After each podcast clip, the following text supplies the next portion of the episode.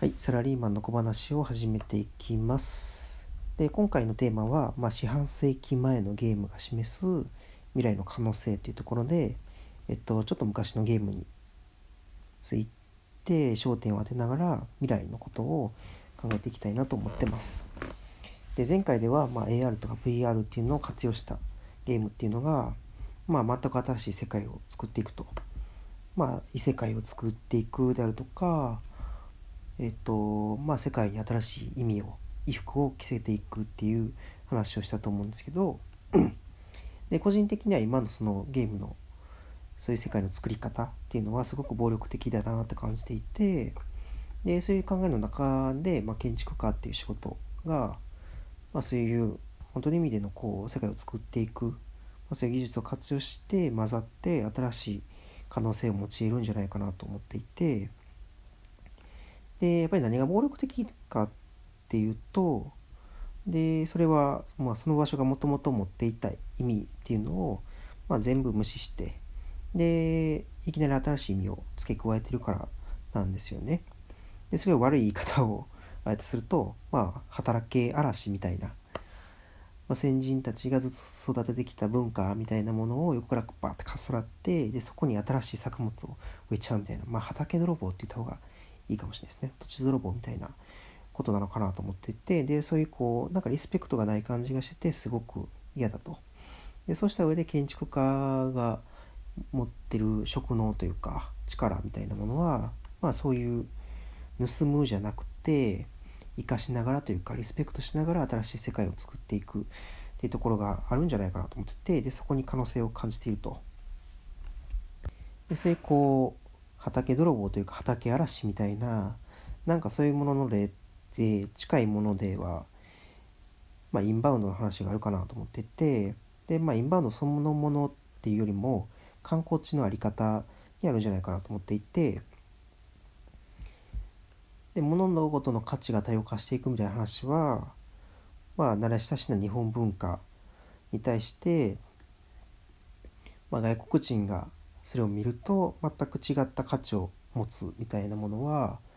まあ、前回で話した物事の価値が複雑化していくみたいなことと近くてでそういったこう、まあ、異なる視点が当たることで新しい価値が見えてくる。でまあそういうまあ前言ったのと違うのはやっぱり会話できてコミュニケーションができるんでそういう世界を共有できるっていうのがあると思うんですけどじゃあもう一歩進んでそのまあ、文化の畑嵐みたいなことを話していくと、まあ、例えば京都。でちょっとそんな詳しくしてないんで間違ってたらあれなんですけど、まあ、京都とかって僕の個人的な個人的な感覚ではすごくこう文化を消費してる感じがあって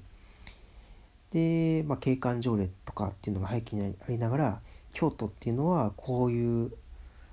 街並みをしていってでこういう場所なんだっていうのがまあ、定義づけされてしまってで外国人っていうのが外国の方っていうのが、まあ、それを見に来て楽しんで帰っていってくれると。でそれが日本の観光資源なんだっていう話があるんですけどそういう状況ってすごくこう文化がこう切り取られてしまったというかこれ以上成長していけないこう足を切られた状態みたいなものになっている気がしててで、まあ、京都っていうのをもうその状態で固定してしまってそれにいっぱい来てもらってで楽しんでもらって消費してもらってでそれをずっと繰り返していくみたいなものってなんかこう今もっても京都外国の方いっぱいいててもう日本人が楽しみづらい街になっているっていう面もある気がしていてでそれってこうなんかこうもう見せ物みたいになっててで文化を育てる場所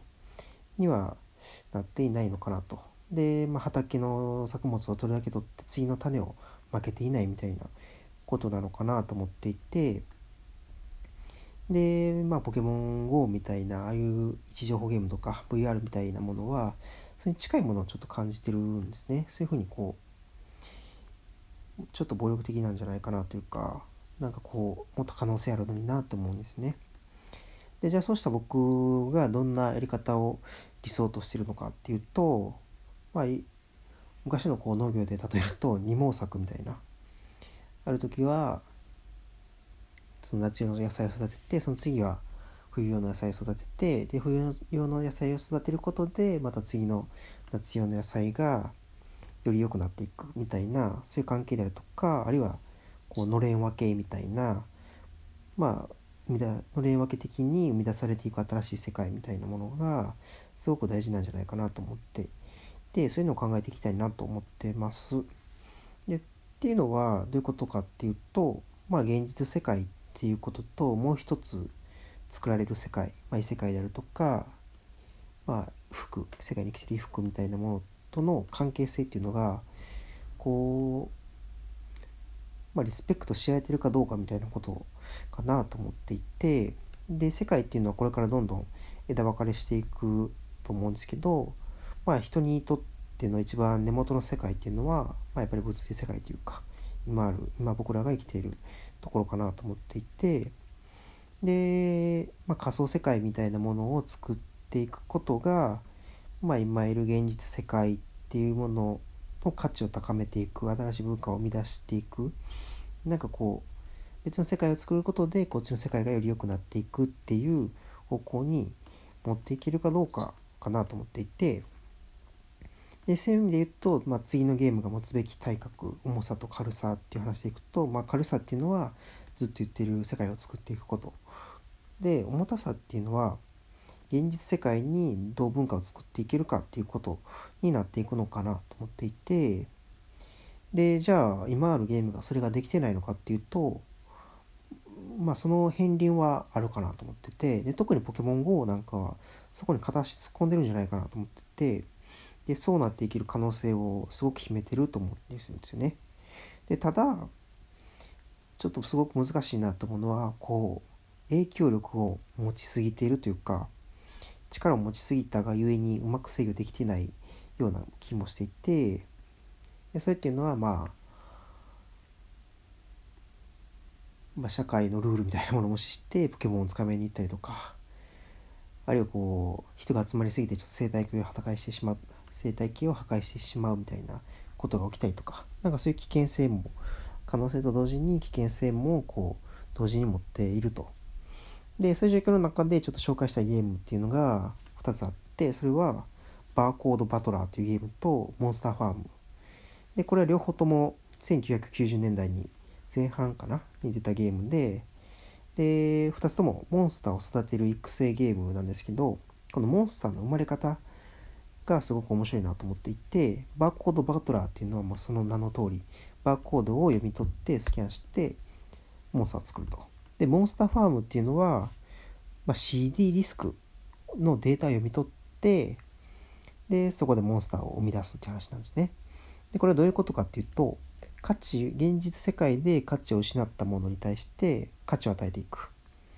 っていうことかなと思っていてでもうちょっと言い方を変えると価値を失ったものを素材にして新しい世界を作る。でそうやってのこう価値をバトンでつないでいくようなかな価値をバトンでつないでいくようなことかなと思っていてでさっき言ったインバウンドっていうのは価値をバトンできてないのかなと思っています。でさっきうん。でこういうこう価値を失も価値を失ったものにテーマを当てるっていうのはすごくいいなと思っていてでそれなんでいいかっていうとうん。なんかこう、まあ、現実世界の秩序みたいなこうルールみたいなものを尊重しているっていうところかなと思ってるんですよね。でずっと言ってるこう破壊的で暴力的でちょっと嫌だなと思うのはもともと持ってた意味を全部無視して勝手に意味を作ってしまうっていうのが嫌ででこういうバーコードバトラーとかモンスターファームみたいなものはすごくこう現実に寄り添いながら現実に新しい価値を生んでいってでかつ、まあ、新しい世界ももう一つ作ってるとでそういうことがすごく優れているなと思っていてで必ずしもそれの通りにする失う価値を失ったものに焦点を当てる必要はないんですけど、まあ、それ一つの可能性かなと。でこうした事例からじゃあ次どんな次の可能性みたいなことを考えていくとまあ、現実世界をベースにして新しい世界を作るっていう話とで新しい世界によって現実に新しい価値を生み出していく。でそれをまた使ってまた新しい世界を作ってっていうそういうループの関係を作っていけることなのかなと思っていてでそれは物理世界と異世界のつなぎ方を考えるというか価値を循環させていくっていうことかなと思っていてでそういうふうに世界をまたぎながら文化を作っていくそういうつなぎ方を作れるかどうかっていうのがずっと言ってるデザイナーのこれからの仕事かなと思ってます。でそれを例えると食文化にすごく近いのかなと思っていてで例えば日本のお寿司っていうのが海外に行った時に全然違う風に生まれ変わると。でそれはそれをこう、まあ、文化をこう愚弄してるって捉えるのか文化の新しい可能性って捉えるのかっていうことですごくこう未来の可能性っていうのが変わっていくと思うんですけどで今はまだ行った段階なんですけどその次はきっとそれがどう日本に帰ってくるかっていうところがすごく大事だと思っていてで海外に行って進化した発展した寿司っていうのを日本がもう一回再構築できるか。でそれからもう一度日本の文化っていうものになっていくのかどうかって話かなと思っていてでそれが今言っていた現実世界から異世界に異世界から現実にっていうそうつなぎのことかなと思っていてで第4回で建築家に可能性があるって話をしたのもやっぱりそのこうつなぎ方今ある現実と新しい世界っていうののつなぎ方を考えるのにすごく長けているような気がしていてでこれからデザインみたいなものをものもそういうこう